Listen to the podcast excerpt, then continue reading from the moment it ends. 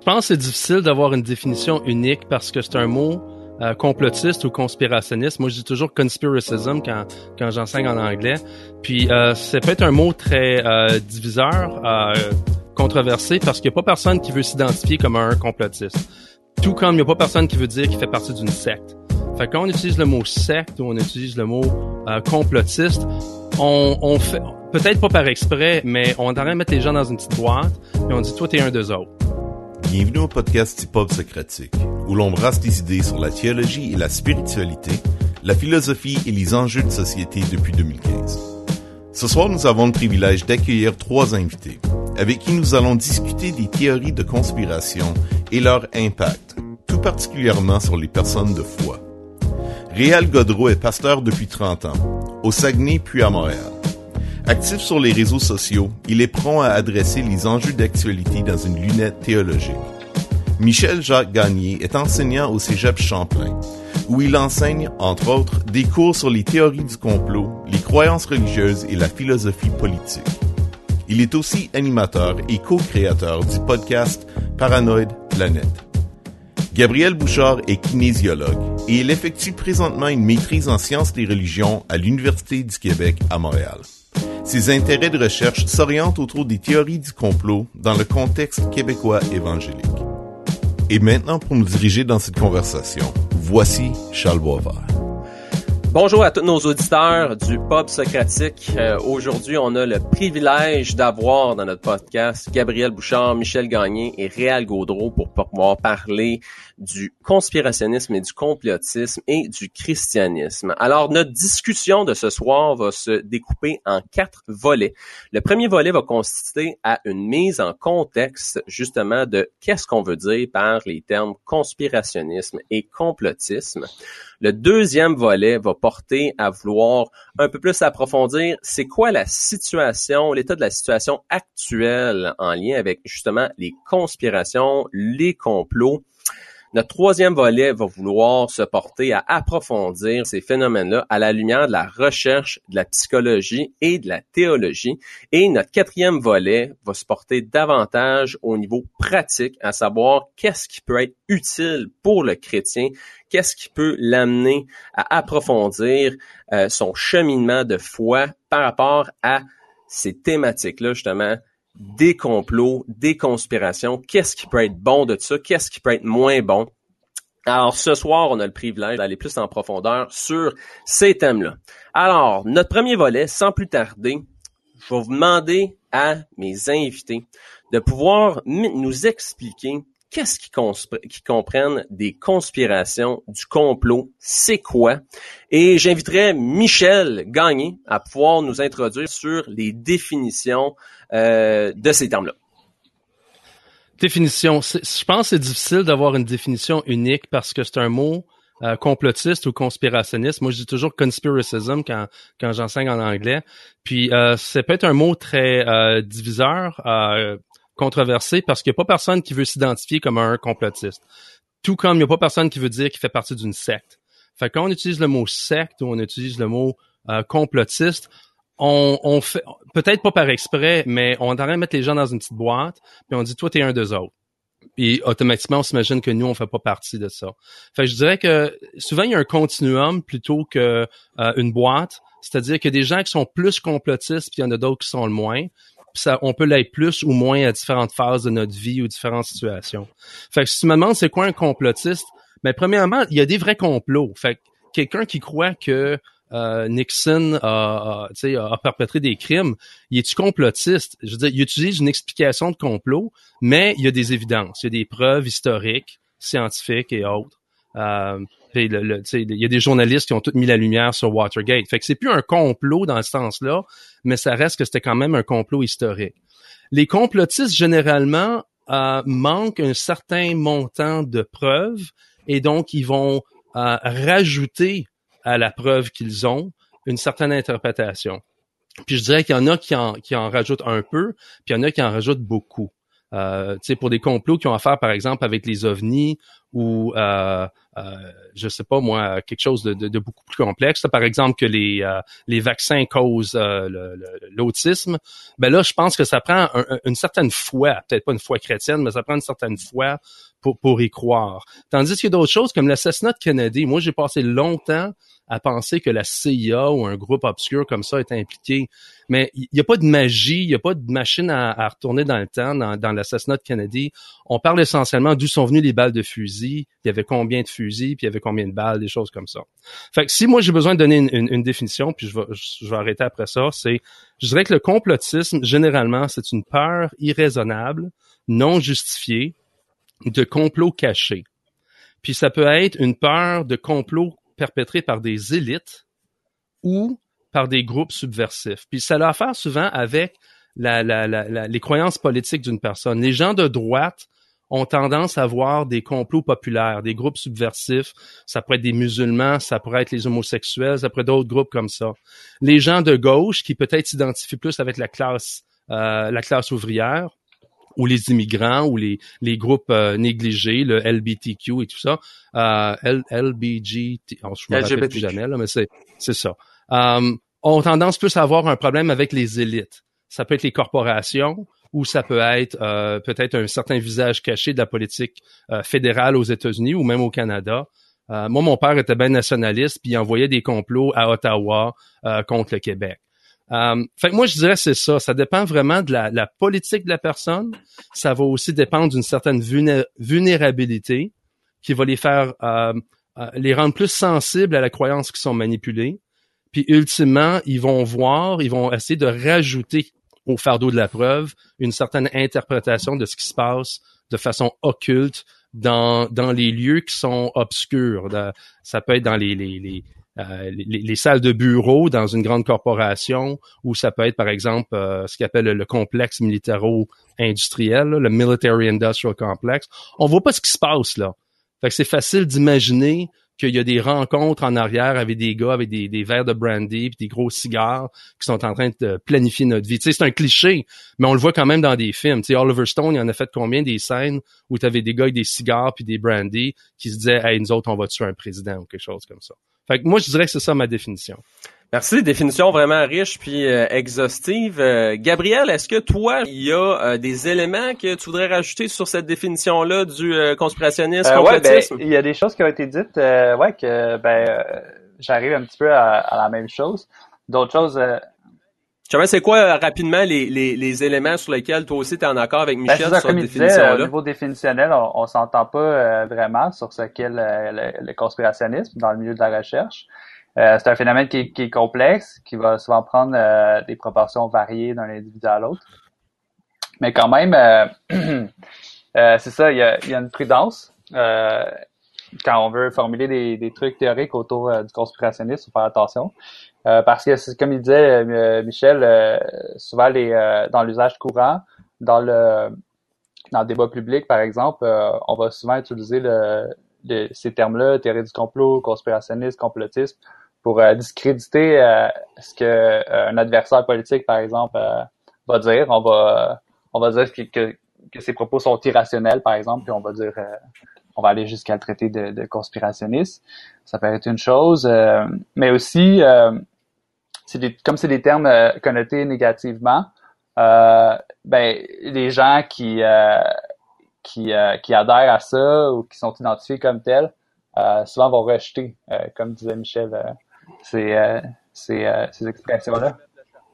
Il n'y a personne qui veut mettre le chapeau. Euh, ben, comme il disait, il y a des, il y a des complots qui ont été avérés dans, dans, dans l'histoire, comme le Watergate. mais quand même, les théories du complot, c'est pas juste des théories qui postulent des complots. Mais je pense qu'une définition plus complète, c'est on peut reprendre celle de Michael Barkin. Je, vais, je vais vous la lire, là, la, la définition. C'est conviction selon laquelle l'individu ou un groupe agit euh, secrètement dans l'ombre pour atteindre une fin malveillante. Donc, euh, après ça, une fois que cette définition-là est donnée, on peut euh, aller un petit peu plus loin en reconnaissant qu'il y, a des types de théories du complot qui sont, euh, qui sont différents. donc, il y aurait, c'est toujours selon le même auteur, il y aurait un premier niveau de théorie du complot qui concernerait surtout des, des événements isolés. Ensuite, le deuxième niveau, là, ça va être plus systémique, au sens où il y a plusieurs événements historiques qui vont être liés entre eux par un vaste complot qui est orchestré par des sociétés secrètes, par exemple, qui cherchent à infiltrer les institutions. Euh, puis l'autre niveau, euh, là, ce serait la super théorie du complot, euh, qui va postuler à ce moment-là que les complots, ben, que tous les complots existants, en fait, sont, sont manigancés par une même entité, qui peut même avoir des, attributs d'omniscience, d'éternité, de toute puissance. les responsables à ce moment-là peuvent être aussi variés que des satanistes, des reptiliens, des sociétés secrètes, des super gouvernements, des extraterrestres. Euh, puis c'est ça. Donc, euh, une fois qu'on a fait ces précisions-là, euh, on peut arriver à des, à des éléments de définition, malgré que, comme qu'on a dit, il y a une grande diversité dans les théories de complot. il y a des caractéristiques qu'on peut faire ressortir. Là, je vais vous en donner quatre. dans les complots, dans les théories de complot, tout est lié.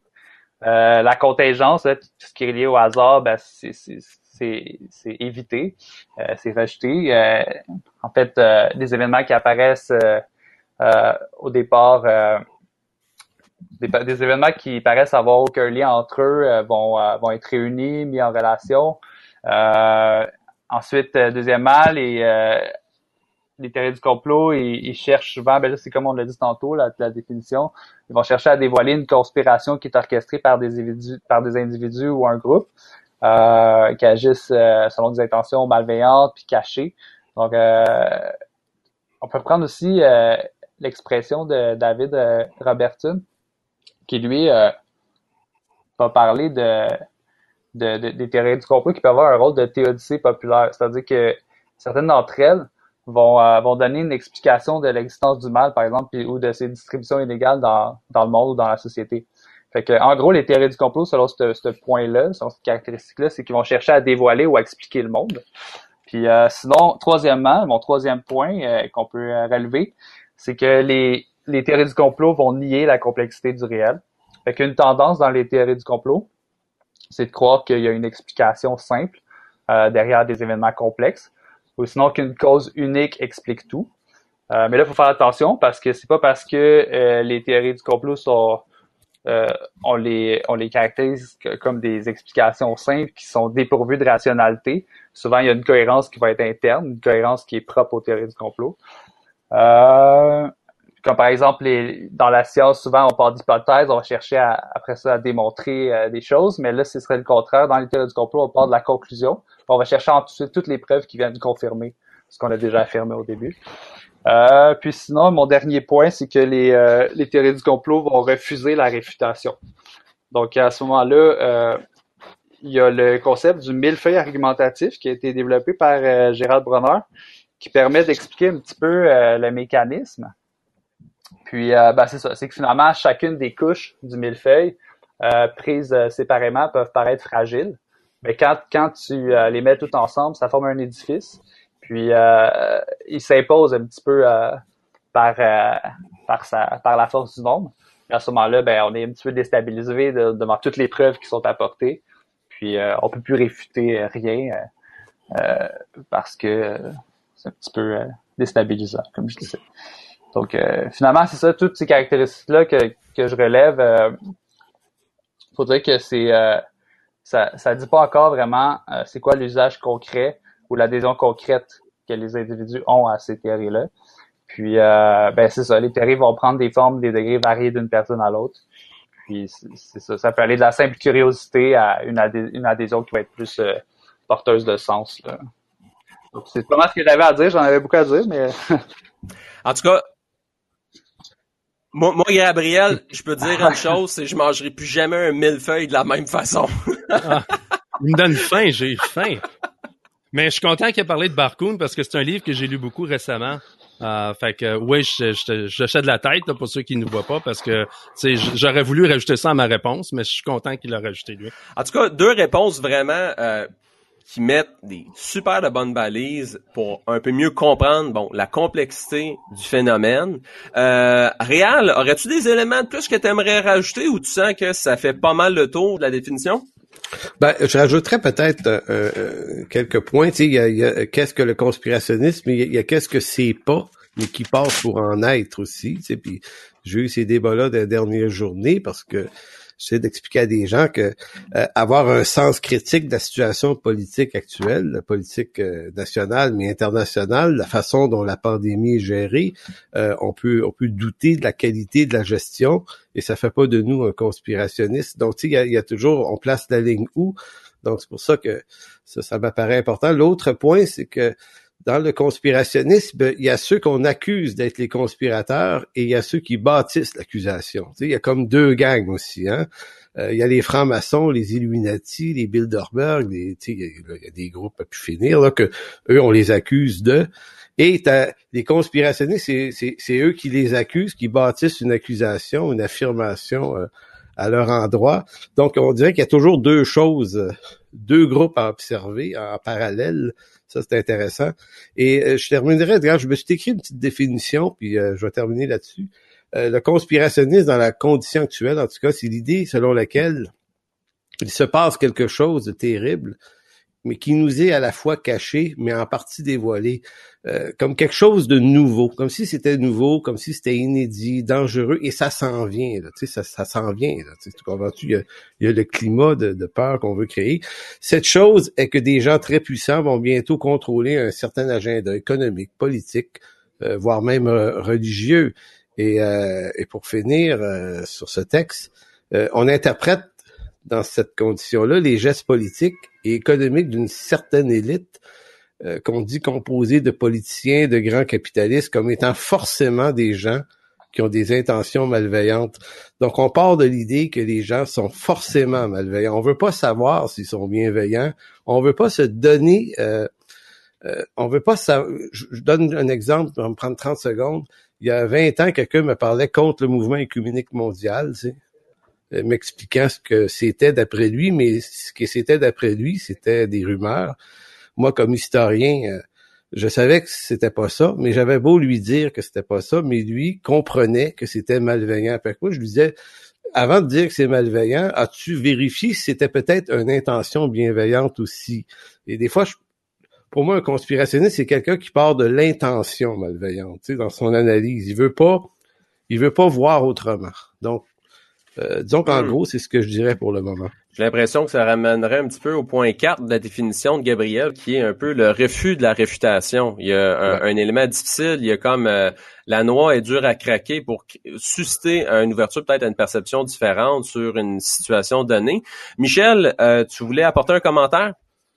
Ben c'est juste que Réal m'a fait rappeler que euh, tu sais souvent on pense qu'il y a deux personnes dans, dans, la conversation, les personnes qui sont accusées de complot puis ceux qui, qui les accusent.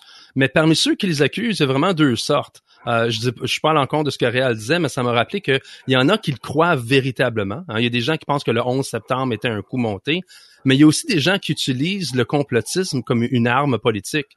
C'est des, des Joseph McCarthy, où on a vu ça avec Maurice Duplessis ou d'autres politiciens dans le passé, puis encore aujourd'hui, on le voit à Washington.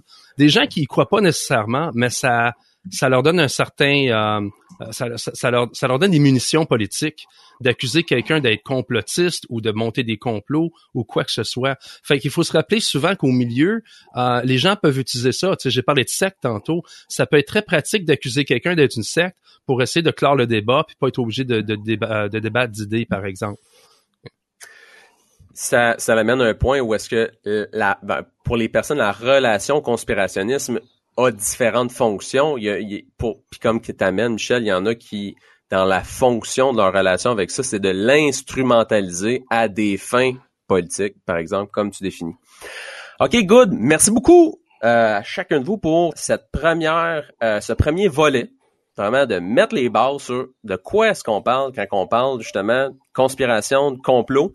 Euh, maintenant, j'ai des questions rafales pour vous. Alors, vous allez me répondre par vrai ou faux ou indécis. Je vous donne une troisième. On gagne-tu quelque chose? Comme ça serait le fun. Je, vais en parler avec le gars des vues après. Comme Géopardy, je gagne pas 10 dollars par réponse. C'est ça. Alors, euh, vrai, faux ou indécis? J'étais fin. Je vous ai donné une, une cause indécis, là, mais j'aurais bien aimé vous juste vous tenir à vrai ou faux, mais je pense que ça n'aurait pas été honnête intellectuellement, juste vous en limiter ces deux choix-là. Alors, l'ordre de réponse, ça va être Réal, Michel, puis Gabriel. OK? Là, je vous pose des questions, là. Je veux que vous répondiez vite. Vous n'avez pas le droit de pouvoir réfléchir, OK? Alors, on commence. Je pense qu'il existe ou a existé des conspirations, complots dans la vie ou l'histoire de l'humanité. Réal. Vrai. Michel. Des vrais complots, il y en a eu tout le temps. Gabriel. Vrai. Suivant l'accord de paix au Moyen-Orient, je pense que Trump est l'antichrist réel. Euh, faux. Michel. Faux, mais des fois, ça me tente d'y croire. Gabriel. Faux, mais ouais. Parfait. Troisième. Le COVID-19 existe vra- vraiment. Ré- réel. Vrai. Michel. Vrai. Gabriel. Vrai. L'homme n'a jamais marché sur la Lune. Réel. Ah, ben c'est faux. Michel. Très faux. Gabriel. Mais là, Charles, tu nous demandes de se prononcer sur des théories euh, du T'as le droit de dire hein. indécis ou je le sais pas. Je- je- je- je- je- C'est ça le jeu. Ben moi, en tant que chercheur, je peux pas me prononcer sur, Alors, ces- le- sur les Ah. Mais, mais indécis si tu veux pas. Indécis, On va te mettre on indécis. John F. Kennedy Jr. est mort. Réel. Euh, Junior, c'est le fils, là, lui. C'est le fils. Euh, il est mort d'un avion, d'un accident d'avion. Moi, je pense que c'est vrai, ouais. Michel. Il est mort. Oui, il est- il- oui, absolument, il est mort. Il essaye pas de revenir contre Trump. Gabriel. Vrai. Il existe un lien entre le 5G et le COVID-19. Réel. Ah, ben non. Michel. Faux. Gabriel. Moi, je me prononce pas, je suis plate de même. Il existe un lien entre le 5G et le COVID-19. Ah, excusez-moi, je viens de le dire. Tabarouette, je me répète. Non, euh, il est trop tard. Mais attends une minute. Moi, je, je- un lien, ça peut vouloir dire n'importe quoi. Oh, calme. C'est-à-dire, la même personne a lu deux livres, un sur le COVID-19, un sur le 5G. Voilà le lien. Michel. Il n'y a pas une cause. Fais attention de ne pas dire une cause puis un lien. Les, cons- les complotistes sont, euh, sont très bons pour dire qu'il y a un C'est lien. un prof de philo, Mais- c'est- Ouais, c'est ça. Mais des fois, il faut demander, oui, mais est-ce qu'il y a une cause? Très bonne nuance. Puis la cause, euh, euh, puis, et puis est-ce que c'est une cause accidentelle ou c'est une cause euh, intentionnelle? Fait en tout cas, Très bonne excuse, nuance. un de. On l'accueille bien. Et pour la dernière affirmation, vous avez, où est-ce que vous allez vous positionner? Bill Gates a orchestré une pandémie en créant un plan tant pour un vaccin qu'un gouvernement mondial derrière le COVID-19. Réal? c'est faux. Michel? faux. Gabriel? Je peux pas me prononcer. Ah. Merci. Correct. On va respecter la position de chacun. Alors, pour permettre à nos auditeurs, en fait, de mieux vous connaître dans votre relation à ces enjeux-là, je vous inviterai à pouvoir euh, nous partager un petit peu de vous-même par rapport à ce thème-là. Gabriel, je te lancerai euh, la balle en premier. Ouais, euh, ben c'est ça. Moi, une, pre- euh, une des premières fois, ben en tout cas que je me rappelle, euh, avoir été mis en contact avec les, euh, les théories du complot. Euh, c'est suite à l'effondrement des deux tours là, aux États-Unis. Je me rappelle qu'on entendait euh, toutes sortes de, théories qui circulaient là-dessus. Euh, je me rappelle aussi un peu plus tard, euh, mais ça c'était peut-être en 2010, là, je travaillais chez Cap à ce moment-là. Euh, il y a un collègue qui, euh, qui m'avait suggéré d'aller écouter euh, le documentaire Loose Change sur euh, YouTube. Là, je vais pas aller dans les détails ici parce que je veux pas que ça nuise à mes, à mes recherches, mais euh, euh, disons juste que euh, j'ai comme pris des distances là, par rapport au sujet des théories du complot par la suite. Puis euh, c'est ça, là c'est c'est vraiment plus récemment, en 2017. Euh, c'est en écoutant un podcast là, euh, ouais un podcast sur euh, The France Paranoid Culture. Planet, c'est celle-là? Non, Mais ça, il est bon, lui, il est bon. C'est le podcast de Michel pour ceux qui euh, le savaient pas. Ok, ben c'est, je, je vais noter ça. Mais sinon, euh, ouais, le, le podcast que j'écoutais sur France Culture, ça portait sur les théories du complot, puis Karl Popper. Euh, puis ça a vraiment suscité euh, de l'intérêt. Euh, puis là, à ce moment-là, ben, euh, oui, c'est à peu près dans la même période. Je me rappelle plus exactement quand, mais j'avais remarqué aussi que dans mon entourage large, il y a des, il y a des personnes qui, qui affirmaient croire, par exemple, que la Terre était plate ou des choses comme ça. Puis, euh, ben c'est ça. Que là, là, j'ai, moi, je- ça, ça tombait dans un moment où j'étais un peu en transition. euh, je pensais aller faire des études à la maîtrise. Euh, j'hésitais encore euh, à ce moment-là entre la théologie et les sciences des religions, mais là, ça s'orientait de plus en plus vers les sciences des religions. Puis, euh, je me disais que euh, c'était intéressant de voir que il y avait un discours religieux dans les théories du complot. Puis, finalement, mon sujet, c'est plutôt euh, euh, déporté, déplacé vers euh, les, euh, les chrétiens évangéliques qui adhèrent à des théories du complot. Puis ce sujet-là s'est précisé vraiment au début de mes études en maîtrise en sciences des religions à l'automne 2018. puis sinon, ben là, c'est ça, j'en parle un peu plus ici, là, mais moi, la posture que, que j'adopte en tant que chercheur vis-à-vis des théories du complot, c'est celle un petit peu de, de l'agnostic. C'est que, en fait, je me positionne pas ni pour ni contre. Euh, c'est pour vraiment laisser la place à l'interlocuteur de, de, de me dire ce qu'il pense. Euh, puis parce que je vais avoir, je vais devoir faire des entrevues là, dans mon, euh, dans mon, dans ma recherche. Puis euh, sinon, c'est ça. ce qui m'intéresse, c'est pas nécessairement la véracité ou la fausseté des théories du complot, mais plutôt l'effet, celui-là, l'effet qui est bien réel, qui va avoir sur, ben en fait, l'effet que les théories du complot vont avoir sur la vie des gens. puis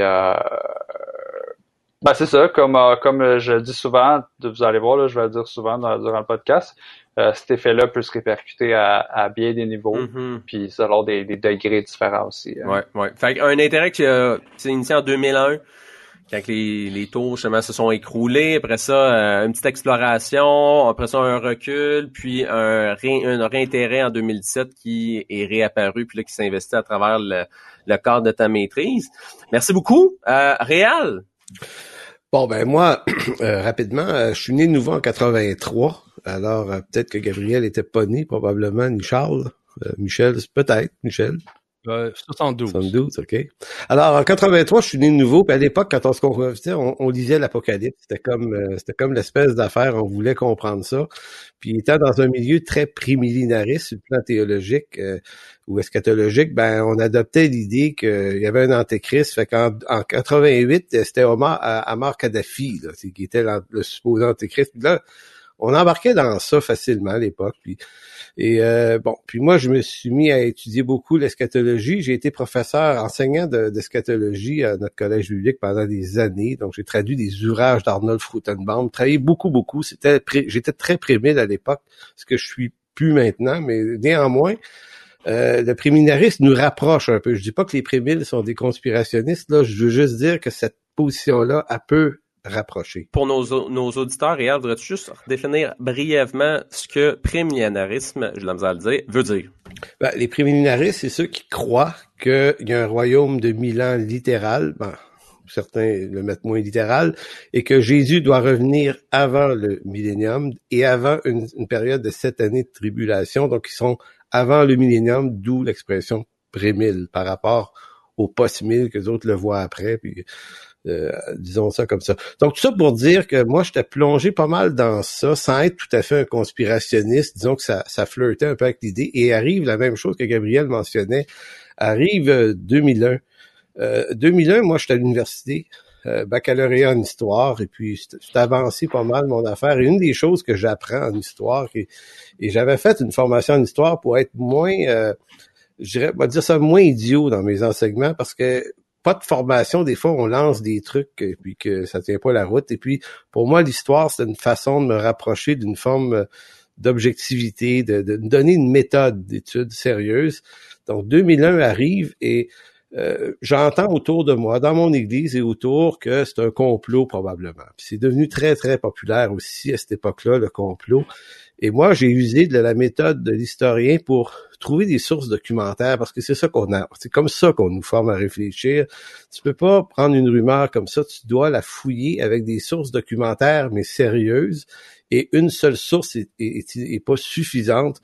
Une source, euh, donc, donc moi, j'ai acheté à peu près 30-40 euh, bouquins. Euh, j'ai tellement fouillé la, filière de 2001.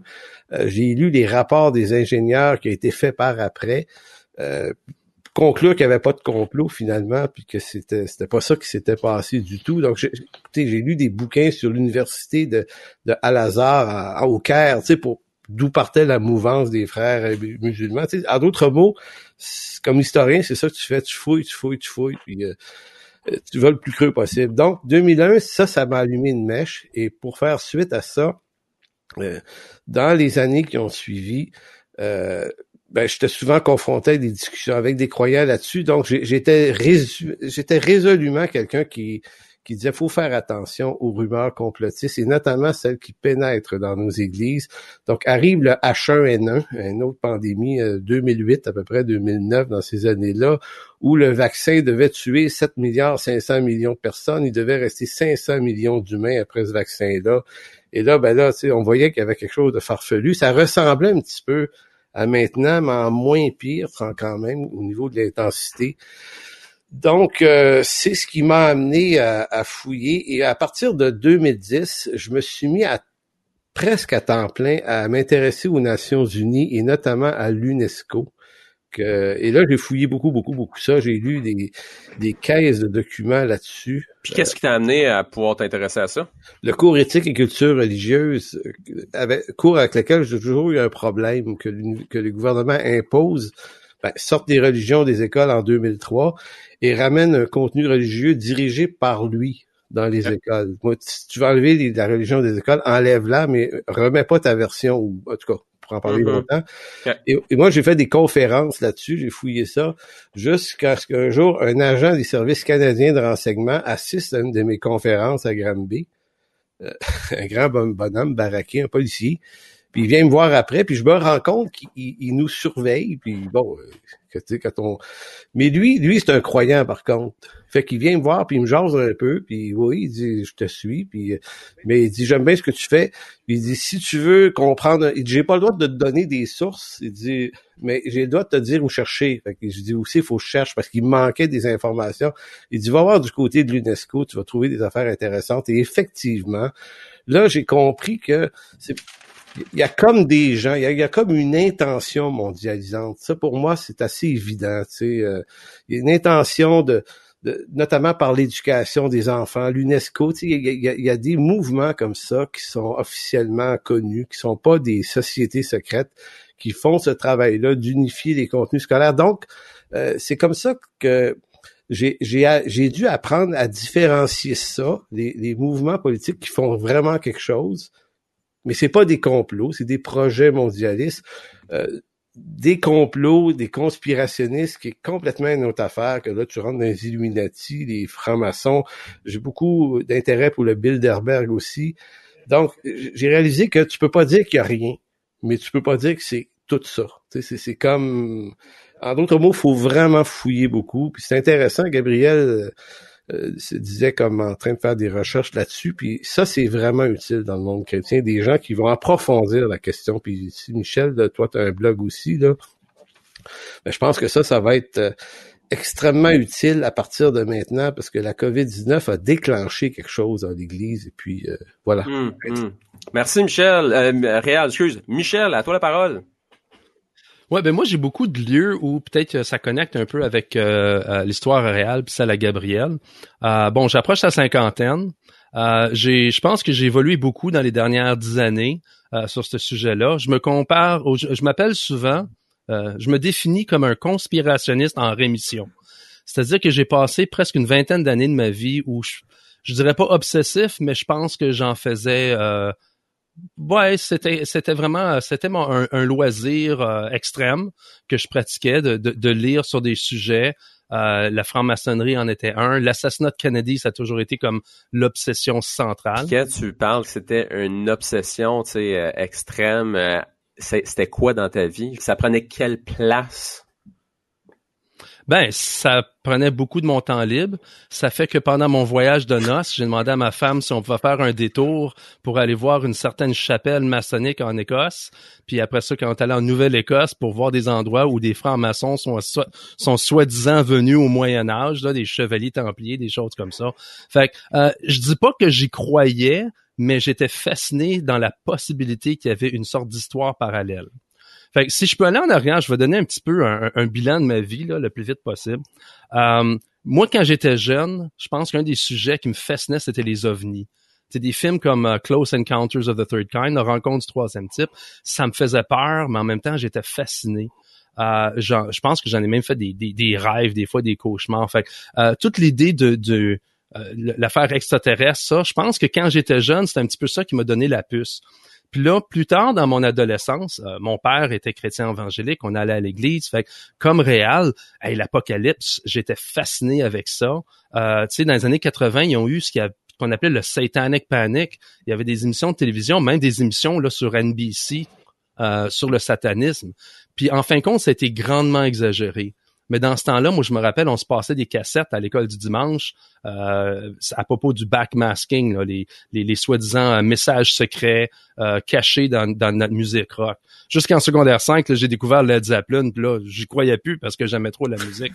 Enfin, euh, je pense que j'ai passé de ces différentes phases. Arnold Schwarzenbach, je l'ai lu quand j'étais à l'université, puis j'étais allé le voir justement à, à l'église euh, où, où Réal allait. Là.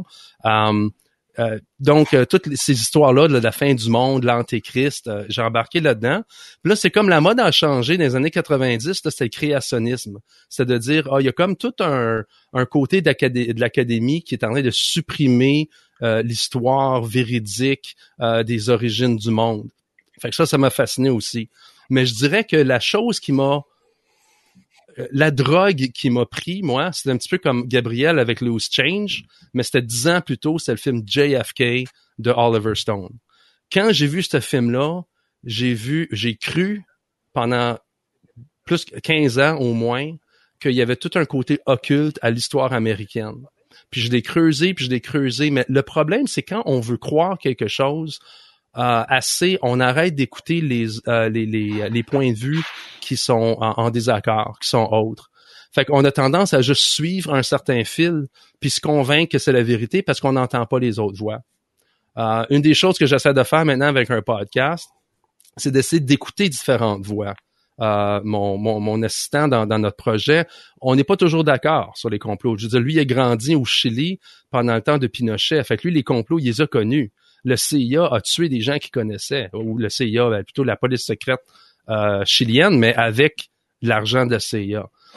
Fait que je pense qu'il faut toujours s'écouter les uns les autres. Moi, ça m'a pris 15 ans jusqu'à ce que je fasse ma maîtrise en histoire. Puis deux choses est arrivées. La première, c'est que j'ai réalisé, moi j'étudiais l'Irlande du Nord. C'est pas vraiment euh, des théories de complot, mais il y a beaucoup de matière, une certaine euh, paranoïa politique, autant en Irlande du Nord qu'au Québec. Là, quand on parle surtout dans les années 90, là, quand il y avait euh, tout le, référendum. Um, fait que j'ai remarqué que quand on devient expert dans un certain sujet comme historien, on se rend compte à quel point euh, la nature de l'histoire est chaotique. Euh, c'est très, très difficile pour des êtres humains de perpétrer un complot à long terme qui continue à être caché, qui demande des ressources incroyables et aussi un secret absolu. Fait que je dirais qu'en en faisant des études de deuxième cycle, c'est là que j'ai commencé à déconstruire certaines de mes, euh, mes présomptions.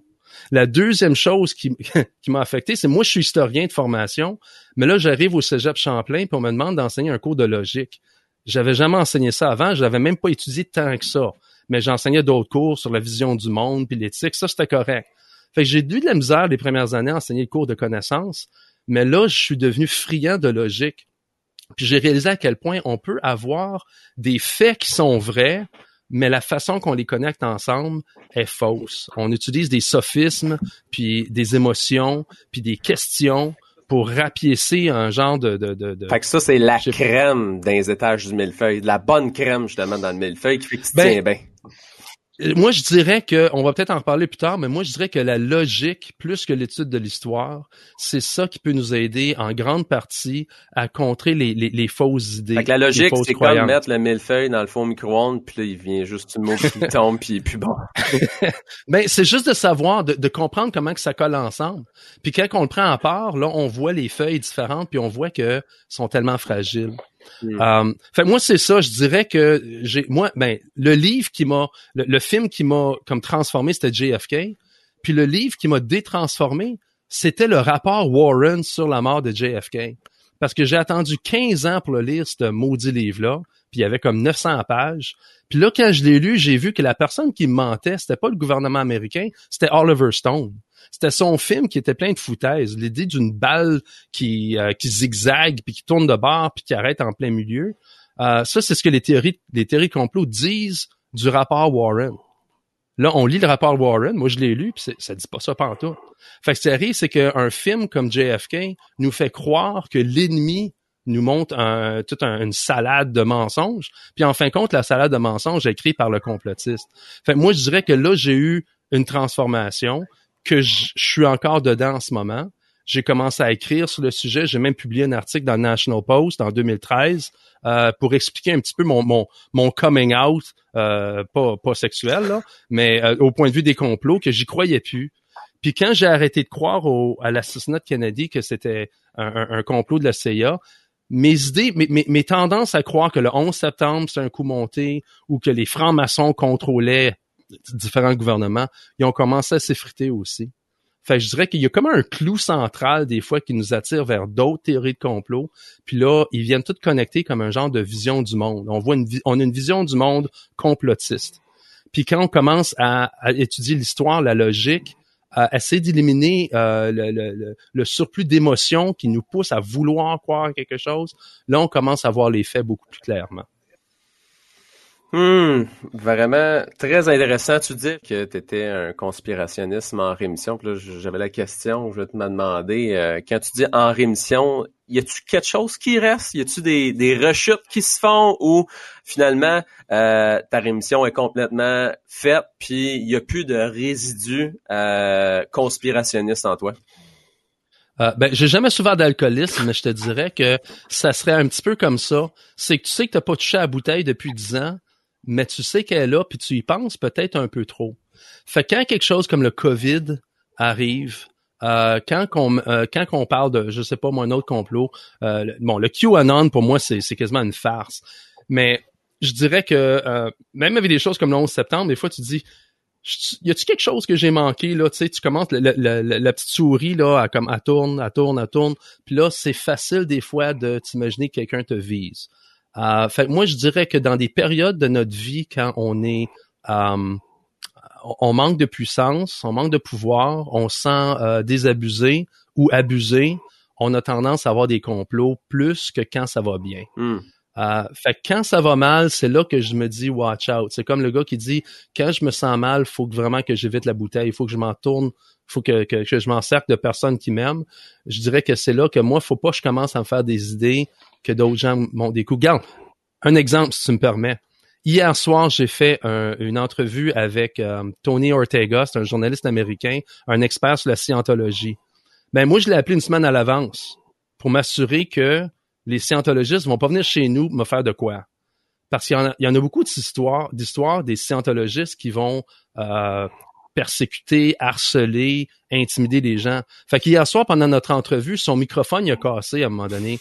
Puis tout de suite, moi, je me suis dit, oh, c'est David Miscavige qui nous écoute. T'sais. Fait je dirais que je peux en rire, mais je vois que la tendance, peut-être la première pensée, c'est le complot, puis ensuite, je le, je, le décompose puis je me dis écoute il y, a une, réponse plus simple. Il y a comme une réaction émotionnelle qui peut qui peut t'amener à repenser à ça, à reconsidérer les idées, mais lorsque il y a un peu plus d'espace qui se fait, finalement il y a moins d'engagement qui se crée et même que euh, ta position revient plus justement à avoir plus de distance par rapport à l'adhésion euh, au contenu de ta pensée complètement. Oui, Ouais, j'ai, excuse, vas-y, euh, Gabriel. Ouais, je, voulais rebondir là-dessus, tu sais, parce que c'est intéressant parce que justement, il y a justement Gérald Bronner, là, qui, qui parle de ça. Lui, il va, il va dire, c'est un sociologue, là. Euh, lui, il va dire que, en fait, euh, tout le monde aurait un petit peu le, le réflexe facile, tu sais, d'aller vers le complotisme. C'est un petit peu, ça fait partie de nos biais cognitifs, de la façon qu'on réfléchit. Puis c'est juste une façon efficace de réfléchir finalement. Tu sais, dans, dans, dans la vie de tous les jours, on n'a pas besoin de constamment faire des analyses ultra rigoureuses euh, de chacune des, des choses qui nous passent par la tête. Donc à ce moment-là, tu sais, c'est juste efficace. Puis après ça, ben c'est sûr que quand il arrive des choses qui sont euh, inhabituelles, euh, qui, qui sont accompagnées de plein d'incertitudes, comme le, la COVID-19, puis même qu'il y a des discours contradictoires, même tu sais, de, la part du gouvernement.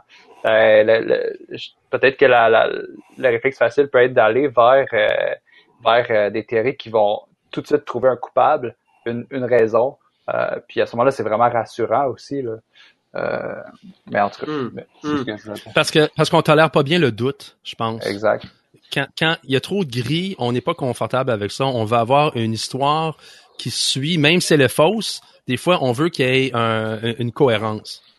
Um, Réal, t'allais dire quelque chose? Ben, oui, j'allais dire qu'effectivement, euh, ça me rappelle un cours euh, histoire de la, Rome, l'antique Rome, là, quand on, se tape ça à l'université, on se rend compte que c'est une histoire de complot perpétuel. Sais, la job la plus dangereuse en Empire romain, c'était d'être l'empereur, parce qu'il y avait de fortes chances que tu meurs jeune euh, ou que ça dure pas longtemps, parce que les complots venaient du Sénat romain ou des généraux qui reviennent de guerre, qui sont triomphants, qui veulent renverser, ou sinon quelqu'un de ta famille. Et, et donc, euh, c'est intéressant de savoir que l'histoire de l'humanité, c'est essentiellement une histoire de, de, régulière, de complots continuels, puis euh, des gros, puis des petits, puis des micro-complots, puis même dans nos vies, on peut avoir des tensions avec des amis, c'est des formes de complots. Donc, comme Gabriel disait, c'est il y a quelque chose qui nous habite euh, dans cette humanité pécheresse qui fait que euh, on vit facilement du doute qu'on a des gens même qui nous entourent, tu sais, c'est pour ça que je pense que c'est si facile de glisser là-dedans euh, très facilement. Ben oui, puis je trouve que ça me fait penser, puis on va en parler plus tard au niveau plus psychologique, qu'est-ce qu'il peut y avoir là, mais il y a une des fonctions de la pensée qu'il y a euh, quelque chose qui s'organise de malveillant, c'est nous informer d'une potentielle menace. Euh, foncièrement, se faire informer par nos euh, à l'intérieur de nous qu'il pourrait y avoir une menace, avoir la pensée, ça peut être très adaptatif, ça peut être très utile euh, parce qu'on va vouloir s'en protéger. Mais de l'autre côté, ça peut être très, euh, on va dire, mal adapté, contre-productif, comment dire, adhérer complètement à la croyance que cette menace-là est fondée alors qu'elle ne l'est pas. On, le voit, par exemple, euh, en psychologie, auprès des personnes, disons, qui ont des troubles anxieux, qui vont avoir des pensées catastrophiques. Ils vont penser, à chaque fois qu'ils prennent la voiture, qu'ils vont avoir un accident. Puis ils vont faire énormément d'anxiété à l'idée, justement, qu'ils vont avoir un accident qu'ils prennent la voiture. Fait qu'ils arrêtent de prendre la voiture alors qu'on sait que les probabilités d'avoir euh, un accident, c'est pas systématique un pour un euh, quand tu prends ton char, à moins que tu pas 16 ans ton code de conduite, tu pas conduit un tracteur à 10 ans parce que tu une ferme. Fait que fait qu'intéressant, ça me fait réfléchir à ça. Puis là, vous, avez parlé de différents groupes. On a parlé de QAnon, on a parlé de différents éléments c'est le pub socratique de ce soir qu'on réalise ensemble parce que ceux qui nous écoutent, nous on l'enregistre présentement le vendredi soir. Vous allez peut-être nous écouter à un autre moment dans la journée. Euh, on en parle parce que il y a quelque chose de chaud qui se passe quand même autour de nous. Là. Réal, tu l'as nommé, on dirait que comme jamais auparavant, il y a de l'air d'avoir une remontée, une recrudescence de ces réflexions, de ces discussions-là sur justement les conspirations. Alors, selon vous, là, Dites-moi donc, c'est quoi, si on fait juste l'état des choses, c'est quoi qui se brasse présentement dans l'air en ce qui a trait aux conspirations présentement? Euh, je laisserai la parole à Michel pour commencer. Euh, moi, je suis pas sûr qu'il y a beaucoup plus de, complotisme en ce moment qu'il y en aurait d'autres fois. C'est sûr qu'il y a des vagues. Euh, il, y a un, livre que Gabriel serait peut-être familier, c'est American Conspiracy Theories par Joseph Oginski et Joseph Parent c'est deux, euh, deux chercheurs américains euh, qui ont fait euh, le premier bilan statistique de la croyance dans les complots. ils ont regardé 100 ans de lettres à l'éditeur au New York Times. ils ont fait aussi beaucoup de, de, de, recherches sur des les, les, groupes sociaux. Puis ils ont trouvé qu'il y a beaucoup de fluctuations, mais pas nécessairement dans ce qu'ils appellent le, le, le, le, conspiracy chatter, c'est-à-dire la, la, conversation complotiste elle change de bouche, elle change d'endroit, mais elle n'est pas nécessairement plus forte ou plus faible. Euh, tu sais, euh, Réal il a mentionné dans l'Empire romain, il y en a eu des complots là, puis euh, du complotisme, il y en a eu dans toute toute, toute l'histoire humaine. Je pense qu'il y a un fait particulier dans les sociétés démocratiques, c'est qu'on s'imagine qu'il devrait plus y en avoir de complots quand des êtres humains sont capables de, discuter à, livre ouvert. Euh, dans, des parlements, des choses comme ça. Mais il, va toujours avoir des, backroom deals, des ententes euh, d'arrière-salle euh, parmi les gens qui ont soit plus de puissance ou, qui ont peur de perdre leur puissance. Euh, moi, je dirais que ça va par mode. Moi, j'ai mentionné que dans les années 70, les extraterrestres, c'était, pas mal grand pour moi, en tout cas. dans les années 80, le satanisme, c'est vraiment fort, puis l'apocalypse chez les chrétiens évangéliques. Euh, dans les années 90, là, c'était la globalisation. Euh, puis là, euh, le 11 septembre est arrivé, puis là, on voyait des, des, Arabes partout. Euh, puis là, Obama, ah, c'est son, euh, il, a l'affaire de son son, euh, son, son, son certificat de naissance. Puis là, Trump y arrive, puis là, c'est le deep state, puis le QAnon, tout ça. Fait ce que Ujinski et Joseph nous ont suggéré, c'est que euh, dépendamment de la personne au pouvoir, puis dans une société comme les États-Unis, le, le, le, président a un grand rôle, pas juste de puissance, mais symbolique. La personne qui est assise dans le fauteuil dans la Maison Blanche représente plus ou moins la, la, la, la puissance dominante idéologique dans ce pays-là pour les quatre ou huit prochaines années. Euh, ou plus, parce qu'il y a un vice-président qui va souvent remplacer. Mmh. Fait que s'il arrive, par exemple, quand George W. Bush est président, c'est la gauche qui devient un petit peu paranoïaque. Euh, les théories du 11 septembre ont fait, euh, ont éclaté, pas le jour de l'élection, mais euh, en 2003, quand les Américains ont décidé d'envahir l'Irak. Puis il y a eu beaucoup de soldats américains qui voulaient pas y aller, dont, par exemple, un des producteurs du film Loose Change que Gabriel nous a mentionné. Corey Rose, un GI qui est revenu de l'Irak, puis il a dit ça c'est une guerre de fous, c'est de la foutaise, c'est les grandes pétrolières qui veulent nous faire faire ça. Puis il a fait un, un, film complotiste qui a convaincu beaucoup beaucoup de gens. C'est le, le premier film, puis peut-être depuis c'est encore le plus grand film qui est allé directement sur Internet au point de vue de, gens qui l'ont téléchargé puis qui l'ont regardé. Puis là, ce qui est arrivé quand Obama est venu au pouvoir, c'était quasiment un Jésus noir, un, un nouveau Kennedy. Tout le monde a célébré mais ça n'a pas changé beaucoup la politique extérieure américaine. Euh, fait, il y a eu un, essoufflement de la gauche. Ils se sont dit bon, on a notre gars, mais en fin de compte, c'est, c'est, c'est la même chose. Il y a eu moins de complotistes vers le 11 septembre. Là, ils se sont retournés, vu les gens de la droite, vers les complots de, de que Obama est un musulman secret puis des choses comme ça. Enfin, moi, je pense que je suis un petit peu d'accord avec Ojinski puis Parent. D'ailleurs, je l'ai interviewé dans mon podcast, ça vous intéresse, euh, que euh, ça va par mode. Euh, je dirais que c'est plus des individus. Ça change beaucoup chez les individus. Des gens qui ont eu des troubles dans leur jeunesse ou qui peut-être souffrent de, troubles de personnalité, qui ont eu, qui ont vécu peut-être un, un, divorce chez leurs parents. Moi, c'était mon cas. Puis je pense que ça a influencé beaucoup mon attitude quand j'étais jeune. J'avais un grand frère aussi, puis des fois, je pense qu'il était peut-être un peu abusif. Là. Euh, je veux pas être méchant, mais on n'avait pas une très bonne relation. Fait que je pense que j'ai grandi en étant le petit qui cherchait à, à, se défendre, qui cherchait euh, une raison pourquoi j'étais persécuté. Je pense que j'avais un sens de la victime, un sens d'être persécuté. Puis ça, je pense que ça nourrit extrêmement la pensée complotiste. Quand on se sent victime, on cherche un ennemi, puis on se dit c'est pas moi le méchant le méchant il est ailleurs. Mm. Je pense que tous les êtres humains vont faire ça, mais euh, certaines personnes vont le faire plus parce qu'ils sont prédisposés. Fait, en tout cas, je veux pas dire que je suis en désaccord qu'on est dans quelque chose de, de... on n'est pas à la fin du monde, mais c'est sûr que Trump c'est un politicien très différent du président habituel. Mais ça veut pas dire qu'il n'y en a pas eu comme lui avant. Mm-hmm. Andrew Jackson, c'était un Trump before Trump. Mm-hmm. Puis euh, un des personnages là, dans la, les théories de complot de Kennedy, un, euh, le, procureur euh, de la Nouvelle-Orléans, euh, Jim Garrison, c'est un autre Trump before Trump. Fait qu'il y en a eu des gens comme ça. Le problème, c'est que là, il y a, les, il y a le doigt sur le piton orange qui peut faire partie des, mm. des bombes nucléaires. Mm. fait oui, on est dans une situation spéciale, mais je dirais pas qu'elle est... c'est pas la première fois. Je pense que tu amènes une étude super intéressante par rapport à l'analyse des lettres envoyées au New York Times, New York Times c'est ça?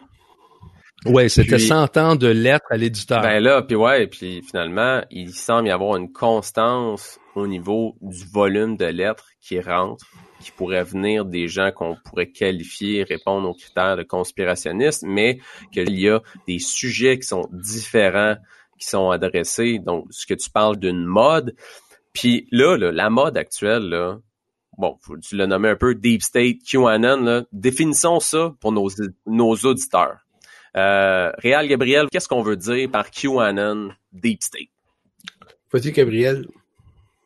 Ben, moi, j'ai pas tellement approfondi les théories du complot, euh, chacune des théories du complot qui existent, parce qu'il en existe une panoplie, mais d'après ce que je sais par rapport à ça, c'est qu'il y aurait, peut-être que Michel va pouvoir euh, compléter, là, mais c'est ça, c'est que finalement, il y aurait, ben, QAnon, c'est c'est un lanceur d'alerte euh, sur les réseaux sociaux qui aurait euh, qui aurait dévoilé un complot, mais c'est ça, qu'il y aurait un deep state aux États-Unis qui est relié à l'élite, une élite économique, une élite euh, pédosataniste qui ben, qui tire les ficelles finalement. Puis Donald Trump serait un allié de, de QAnon pour chercher à dénoncer ou faire des arrestations par rapport à cette élite-là pédosatanique. Puis euh, finalement, Donald Trump, c'est un sauveur. C'est lui qui c'est lui sur qui repose euh, l'espoir euh, de l'humanité. c'est quasiment ça. Puis parce que c'est c'est celui qui combat cette espèce de, de réseau criminel là, pédosatanique allié avec l'élite économique aux États-Unis qui fait partie du deep state et qui prend les réelles décisions. Je sais pas si je, je me répète un petit peu, mais c'est c'est ce que j'ai retenu, moi. Ça, ça résume bien ce qui est QAnon, Michel? Réal, vas-y, tu veux parler? Ben, euh, pour faire suite à ça, c'est et dans l'état actuel des choses, c'est qu'effectivement, il existe euh, effectivement ce lanceur d'alerte-là. Et, et la, la, question, c'est qu'est-ce qui fait que ça marche là? Euh, parce que c'est, c'est pas plus grave qu'avant, le complotisme, comme Michel l'affirmait. C'est juste que j'ai l'impression qu'on est dans l'ère on est probablement dans un air de populisme. Donc, ce qui fait que euh, les absolus ont été euh, sortis de nos vies. Tu sais, le, la foi chrétienne ou la foi tout court, là, qui était un absolu qui, transcendait euh, la vie des Occidentaux, c'est de plus en plus expulsé. Et là, il y a une espèce de vide. Et les réseaux sociaux, et il y a un ensemble de choses qui font que euh, des idées comme ça maintenant ont plus de traction qu'avant. Et dans le confinement, ça a comme généré le fait que les gens ont eu le temps de mettre du temps dans ça et de d'essayer d'expliquer la pandémie, d'essayer d'expliquer le confinement. Puis là, là, on dirait qu'il y a comme euh, une espèce de populisme. Euh, ah, réel, qu'est-ce que tu veux dire par populisme? Populisme, ouais, populisme. Cette espèce de populisme, c'est-à-dire que c'est parce que c'est toujours c'est dangereux de donner une définition de ça sans passer. Pour, ça, je te pose la question, parce qu'on on est tous sur la même longueur d'onde quand on utilise ce terme-là. Ouais, c'est ça, parce que tu dis si je dis c'est quoi euh, le populisme, on, passe pour un bourgeois peut-être là ou quelque chose ben, on va prendre le temps juste de le définir, puis euh, je suis convaincu qu'on va pouvoir euh, s'en trouver une définition là. Ben ouais, c'est ça. Ben, je vais donner un bout, là, puis on... c'est que le populisme, c'est un peu comme des, des idées euh, qui sont pas profondes. sais. À défaut d'être profondes, ils sont des idées creuses, je dirais, là, sont pas profondes du tout. Et, ça, ça dit un peu n'importe quoi, mais il y a comme une adhérence populaire facile, puis beaucoup de gens qui ont pas nécessairement la, la capacité de se poser des questions là-dessus vont adhérer facilement. Ça deviennent populaires rapidement ces idées-là. Puis, comme déjà les réseaux sociaux, c'est comme ça, ça répand les informations. Parce que si tu recules 30 ans derrière avant Internet, là, il y en avait du complotisme, du conspirationnisme, des théories, il y en avait, mais il fallait que tu ailles d'un magasin acheter un livre. Tu sais, fallait que tu, tu, mm-hmm. tu, veuilles absolument te brancher là-dessus. En ce moment... C'est un peu comme la pornographie. Ben oui, c'est tout. Avant, il fallait qu'on se cache, mais là, maintenant, elle partout, sur le téléphone. Ben, ben c'est ça. Et donc, ça fait en sorte que euh, c'est tellement facile. Regarde, la, théorie du complot, tu la cherches pas, elle vient à toi par à travers Facebook. Tu je veux dire, tu ouvres ça le matin, puis bang, bang, bang, ça apparaît là. Fait que c'est ça que je dis. Je, j'entends populisme au sens où ça ça gagne de la popularité. Puis moi, je le vois là, dans le monde chrétien évangélique, en tout cas autour de moi. Euh, moi, je réagis beaucoup. J'ai fait beaucoup de capsules là-dessus. J'ai vu des réactions. Euh, il y a des gens dont je m'attendais pas, tu sais, des gens que je connais bien. Je m'attendais pas à ce qu'ils soient euh, tentés par ça si facilement, mais ils le sont. fait qu'il m'a dit qu'il y a un vide de quelque chose qui se remplit par ça. Hum, hum, voilà. Hum. Merci. Quand on parle de deep state, Michel, de quoi qu'on parle? Ça, c'est une bonne question. J'étais en train de faire euh, quatre épisodes là-dessus sur mon podcast, puis je dirais qu'il n'y a pas personne qui est d'accord. Je pense que c'est un petit peu comme une peinture impressionniste. Tout le monde y voit ce qu'ils veulent y voir. Euh, le mot, le mot deep state, euh, l'expression euh, État profond, je pense ça vient de la Turquie. En tout cas, c'est ce que les, euh, les académiciens semblent dire. il a été utilisé par des gens de la gauche dans les années 60-70 pour parler comme de la CIA, puis le, groupe militaire, des choses comme ça. il, y avait un, un, Canadien, un ancien diplomate canadien qui est devenu professeur d'anglais en Californie, qui s'appelle Peter Dale Scott. Puis il y en a écrit des livres là, Deep State, puis Deep Politics, puis des choses comme ça.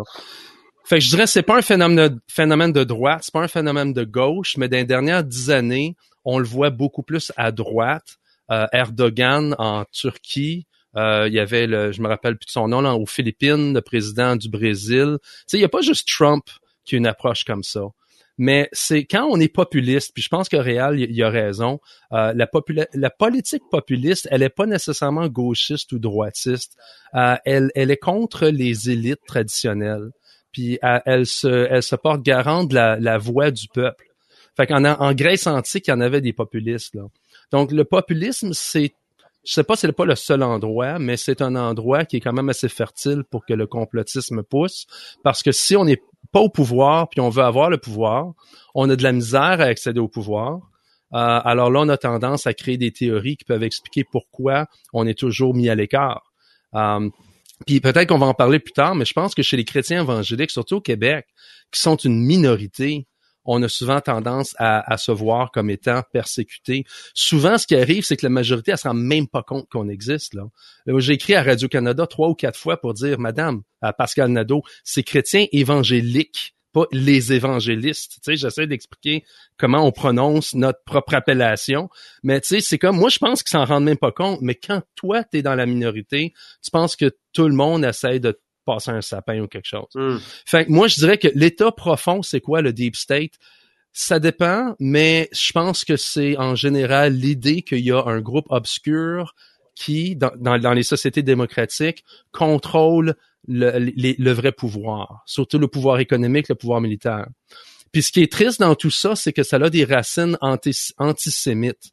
Euh, je me rappelle d'étudier mon histoire de la France. Dans la Troisième République, en France, il y avait un premier ministre, Léon Blum, le premier juif à accéder au, pouvoir, là, qui était premier ministre. Puis il y en a eu beaucoup d'antisémitisme. Puis éventuellement, je ne sais pas si c'était directement lié avec euh, la persécution d'Alfred Dreyfus, qui était envoyé à, l'île du diable pour un complot qui avait jamais participé. Euh, fait l'idée de l'État profond n'est pas nécessairement antisémite, mais il y a beaucoup de racines là-dedans. Puis ce qui arrive souvent, c'est très facile d'enlever l'antisémitisme puis de remplacer quelque chose de très semblable, des satanistes par exemple. Fait que la, théorie du QAnon, moi je la vois comme une continuation de, de les théories du satanisme des années 80, puis des, des, des théories antisémites qui, qui, en Europe au début du 20e siècle qui nous ont donné quelque chose comme les protocoles de Sion. Euh, puis ce qui est triste souvent, c'est que beaucoup de complotistes se rendent pas compte à quel point ils sont en train de piger dans ce dans ce puits. On pige pas dans un puits, comment on dit? Euh, en tout cas, je suis en train de mélanger mes métaphores là. Mais ils, vont ils vont vraiment comme aller chercher des munitions dans un endroit que s'ils pensaient, s'ils savaient, ils diraient non. Tu sais, des chrétiens évangéliques généralement sont très pro-Israël. Ils ont quasiment un, un, biais envers euh, les Juifs. Euh, des fois même peut-être à tort politiquement, mais euh, envers l'État d'Israël. Mais euh, je dirais que les chrétiens évangéliques définitivement, absolument, se définissent, se définissent pas comme des gens qui aiment pas les Juifs, mais souvent leur théorie qui qui leur est chère est, est, est attachée profondément à une, une historique antisémite. Hmm. Si ça, en tout cas, je sais pas si c'est assez clair. Il faut-il savoir que le protocole des sages de Sion auquel tu fais mention, là, date de 1903-1905, tu sais, c'est toute une histoire, ça, qui a, qui a été probablement et très certainement utilisé par Adolf Hitler, tu sais, pour créer la haine du juif. Et en 1925, quand il a écrit Mein Kampf, et là, tu vois que hmm un, faux document, c'est le faux le plus important de l'histoire, a créé un, a, pas créé à lui seul, mais a contribué à un carnage euh, qui est la deuxième guerre mondiale, 55 millions de morts au bout de l'affaire. Et là, moi, je me, j'ai dit à des gens dernièrement, j'ai dit, ben, réalisez-vous dans quoi vous mettez les pieds quand vous allez chercher du matériel, puis vous ne réalisez pas à quel point c'est explosif et dangereux, même si c'est juste un document. Il y, a, il y a un potentiel de danger à dire un peu n'importe quoi si on ne sait pas de quoi on parle d'où le populisme que je disais, c'est comme c'est comme si des fois dans nos églises, il faudrait que ça fasse partie parce qu'on est dans ce monde-là qui est fragile en ce moment ou complotiste, ça va devenir pour moi dans les prochaines années important qu'on s'en parle dans les églises puis qu'on hmm. on se donne. C'est pour ça que je j'entendais Gabriel qui fait de la recherche là-dedans, puis toi, ben, je me dis, c'est merveilleux au fond, parce que il va falloir que ça, ça, ça se répande un peu, me semble, parce que les chrétiens vont avoir besoin de comprendre ça, parce que c'est le monde dans lequel ils sont là, en ce moment. Ce qui est sûr, c'est on a besoin d'en parler. Ouais. C'est pas en restant de son côté, en essayant de censurer les gens qui peuvent avoir des réflexions là-dessus, peu importe la position, euh, c'est pas en les censurant qu'on va faire avancer nos relations puis nos propres idées. Euh, avant qu'on passe à plus réfléchir au niveau euh, de ce que la recherche peut apporter sur les conspirations, je voulais juste qu'on puisse apporter une dernière clarification sur qu'est-ce qu'on entend là, présentement par gouvernement mondial et COVID-19. Euh, je vais laisser Réal parce qu'il a étudié l'UNESCO. Moi, je n'ai pas étudié depuis, depuis l'université. Bon, euh, la question du gouvernement mondial, c'est une question complexe parce qu'on peut pas dire qu'il n'y a pas une intention. On peut pas dire que l'ONU est pas en quelque sorte une forme de gouvernement mondial qui existe depuis 70 ans. Sauf que la réalité, c'est que c'est une intention qui fonctionne pas vraiment tant qu'à moi parce que l'ancêtre de l'ONU, c'est euh, a été créé en 1919 après la deuxième guerre mondiale. C'est la Société des Nations, la SDN, euh, qui a pas marché euh, à cause de la deuxième guerre mondiale. On crée les, Nations Unies qui marchent mieux que la SDN quand même. Et en 1946, Julian Huxley, qui est le frère de Aldous Huxley, Julian, c'est un scientifique devient le premier secrétaire général de l'UNESCO, puis lui, il crée un document qui s'appelle l'UNESCO, ses buts et sa philosophie. vous trouvez ce document-là euh, facilement sur Internet. Ça, c'est un document qui vaut vraiment la peine d'être lu parce que là-dedans, lui, en 46, et là, c'est pas un faux document, il parle de créer une gouvernance mondiale basée sur un nouveau Dieu qui est la science, et il va falloir sortir les mythes des divinités tranquillement. Il va falloir expulser ça du discours public et bâtir un monde, saisir tous les systèmes de l'éducation à l'échelle mondiale pour être capable d'amener le monde dans un progrès véritable, un vrai progrès, débarrasser des mythes divins et basé exclusivement sur la science à travers une gouvernance mondiale. Donc là, c'est exprimé en 1946, cette affaire-là. Donc, si on me dit c'est quoi ça, ben je me dis c'est quelque chose qui est en marche, certainement.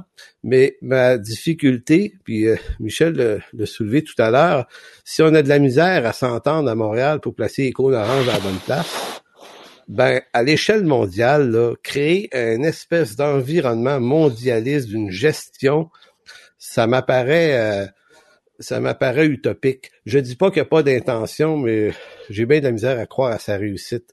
Donc, dans l'histoire de la COVID, là, pour ta question, euh, qu'est-ce que la COVID vient faire là-dedans? Même pour moi, la COVID, elle n'a aucun rapport avec ça. C'est juste qu'il y a des gens qui ont décidé d'en créer un rapport, de, de, forcer le rapport. Il y a une version euh, euh, séculière, puis il y a une version chrétienne. Les chrétiens, eux autres, ils vont chercher Apocalypse 13, le 666, la puce sous-cutanée, le vaccin, et on mélange un paquet d'affaires. Je pense que c'est Gabriel qui disait tout à l'heure dans sa définition, on relie ensemble des choses qui n'ont pas nécessairement de lien ensemble. C'était vraiment une excellente définition. En tout cas, chez les chrétiens, on le voit beaucoup. Ce jeu-là de relations de choses qui n'ont pas de rapport, mais on décide qu'elles travaillent ensemble. Donc, euh, est-ce que c'est bon, c'est ça, tu sais, ce serait ça ma réponse. Le lien, euh, le faux lien entre les deux, je pense. Mais je suis pas en train de dire qu'il n'y a pas une intention de gouvernance mondiale en disant ça. Puis j'ai envie de rebondir sur qu'est-ce que tu dis parce que pour les chrétiens qui pensent que euh, il, y a le signe de la bête qui, se voit derrière ces intentions-là de vaccin, derrière là, derrière cette puce-là, euh, comment qu'est-ce que tu penses réel de, de ces réflexions-là qui sont là? En quoi tu sens que comment est-ce que le dialogue peut se faire? Parce que c'est sûr que j'entends ces personnes-là t'écouter, puis là, ils se diraient peut-être, ah, mais t'es donc bien incrédule, c'est écrit dans le ciel que c'est ça. Fais tes recherches, puis tu vas comprendre que c'était bien vrai. Euh, tu répondrais quoi à cette personne-là? Ben, à la personne qui me disait que Bill Gates est derrière toute la patente, toute l'opération, euh, moi j'ai et qu'il y a toute une d'histoire de puces et de traçabilité, puis là on rentre dans ça beaucoup. Euh, j'ai dit à la personne, ok, euh, montre-moi ton téléphone et je vais t'expliquer que euh, en cinq minutes que si Bill Gates voulait vraiment faire ça, c'est de ta faute. La personne a dit mais pourquoi? Parce, parce qu'en achetant des téléphones puis en achetant du matériel Microsoft, c'est toi qui le finances, le monsieur Gates. Et en passant, il n'y a pas besoin d'avoir une puce sous-cutanée pour avoir de la traçabilité ton téléphone fait la job, puis c'est toi qui l'as acheté, puis il a personne qui t'a tordu un bras pour le faire. Donc, j'essaie de mettre des, fois les gens dans la contradiction qui sont en train de réfléchir, mais tout ça, ben relax parce que je me fâche jamais. dans des histoires de même, on jase, on échange, puis je donne du temps à la personne de dire aussi, d'exprimer. Il faut pas juste. Je suis pas juste là pour défaire un mensonge. Crois qu'il y en a un, j'essaye des fois de, pousser son mensonge jusqu'au bout. C'est pour ça qu'arrivé au bout, la personne a dit Ah oui, c'est vrai, pas pensé à ça, que c'est moi qui finance Bill Gates. Ouais, puis là la personne, tu dis, euh, j'essaie de défaire son mensonge. Euh, est-ce que actuellement elle se sent attaquée du fait que tu juges qu'elle est dans le mensonge? Parce que là, comme on parlait justement dans la définition euh, des idées conspirationnistes, il y a un refus de la réfutation. Là, toi, t'engages une relation pour essayer d'engager un dialogue. Est-ce que les gens, tu sens qu'il y en a qui sont réceptifs, il y en a-tu qui sont pas réceptifs? C'est à géométrie variable, rendu là. Il y, a, des gens qui, oui, sont réceptifs, tu sais, ils sont pas, ils se sont pas approfondis. Tu sais, quand Michel parlait du, deep state, là, quand les gens sont rendus à fouiller jusqu'à là, sont rendus loin, loin, loin. Ça, là, c'est plus difficile euh, mm-hmm. rendu là parce qu'ils ont, ils ont l'impression d'avoir énormément de bonnes informations. Euh, mais pour les gens qui sont juste euh, que c'est juste dernièrement là, tu sais, euh, que c'est arrivé. Tu sais, il y a des gens qui avaient savaient pas ce que c'était l'OMS avant, avant le mois de mars, là, mettons là. là, là, c'est beaucoup plus simple, je pense, d'avoir une discussion très honnête, puis ça marche. Ouais, j'ai comme l'impression quelque part, plus qu'on se polarise dans la certitude de nos idées, soit plus la conversation devient difficile à engager. Dans le sens, si tu, tu crois dur comme faire ta conviction sans quitte remettre en doute quelconques éléments, euh, puis qu'une personne ne partage pas ton avis, puis qu'il y a une réaction émotionnelle de frustration, ce que l'autre pense pas comme soi, euh, ben là, il y a une impossibilité de dialoguer. Quitte, on peut être très polarisé sur nos idées, mais si on est capable d'être émotionnellement disponible à en discuter, là, on arriverait à autre chose. Mais euh, plus qu'on devient convaincu, souvent, euh, bah, plus qu'on on risque d'être euh, peut-être euh, offensé que euh, la personne puisse pas partager ou puisse critiquer nos idées. Puis là, à ce moment-là, je pense que c'est des discours stériles. Puis justement, un but des, du pub à soir, c'est d'essayer d'engager des réflexions qui ne sont pas stériles sur le sujet, indépendamment qu'il y ait des gens qui changent ou non d'opinion, qui pensent que oui, il y a plus de conspiration qu'il y en aurait ou qu'il y en a moins de qu'est-ce qu'on pourrait croire qu'il qui existe. J'aime beaucoup amener l'image de la couverture moi, quand, je parle avec des gens, justement, qui, ben, quand on parle de ces sujets-là avec des personnes, moi, je parle de la couverte. Mais je dis, est-ce qu'il se passe des choses en dessous de la couverte que j'aurais pas vu puis qui seraient vraies? Peut-être. Est-ce qu'il se passe absolument rien en dessous de la couverte? Euh, peut-être qu'il n'y a pas. C'est juste, est-ce que je vais surspéculer qu'il y a des choses ou je vais sous-spéculer qu'il y a des choses? Comme on a dit, il y en a des choses qui se passent en dessous de la couverte mais c'est jusqu'à quel point qu'on va spéculer qu'il y en a beaucoup et qu'il y a une grande ampleur finalement de, de, de, ce qui se passe en dessous de ça sous nos yeux? J'aimerais dire quelque chose aussi rebondir là-dessus, c'est que sais, oui, la spéculation. Puis je pense que même euh, des fois, ça peut être le, ça peut être intéressant, ça peut être amusant de, de commencer à spéculer, puis tu sais, euh, postuler des théories, euh, chercher des explications finalement. Je pense que qu'est-ce qui est important dans ça, c'est aussi d'avoir une, une, réflexion critique sur soi. Tu sais, parce quand, quand, tu le fais, ça, quand tu spécules, c'est de reconnaître que tu es en train de spéculer.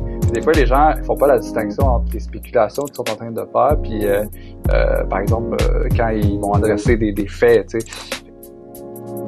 Le podcast du Pop Socratique vous est présenté grâce à une collaboration entre Multicé, Mouvement Jeunesse et Pouvoir de changer. Notre objectif est de cultiver l'esprit critique, l'écoute attentive et la prise de parole sensée, en donnant à chacun l'occasion d'interagir avec un enjeu ou un sujet d'intérêt actuel à partir d'une perspective de foi.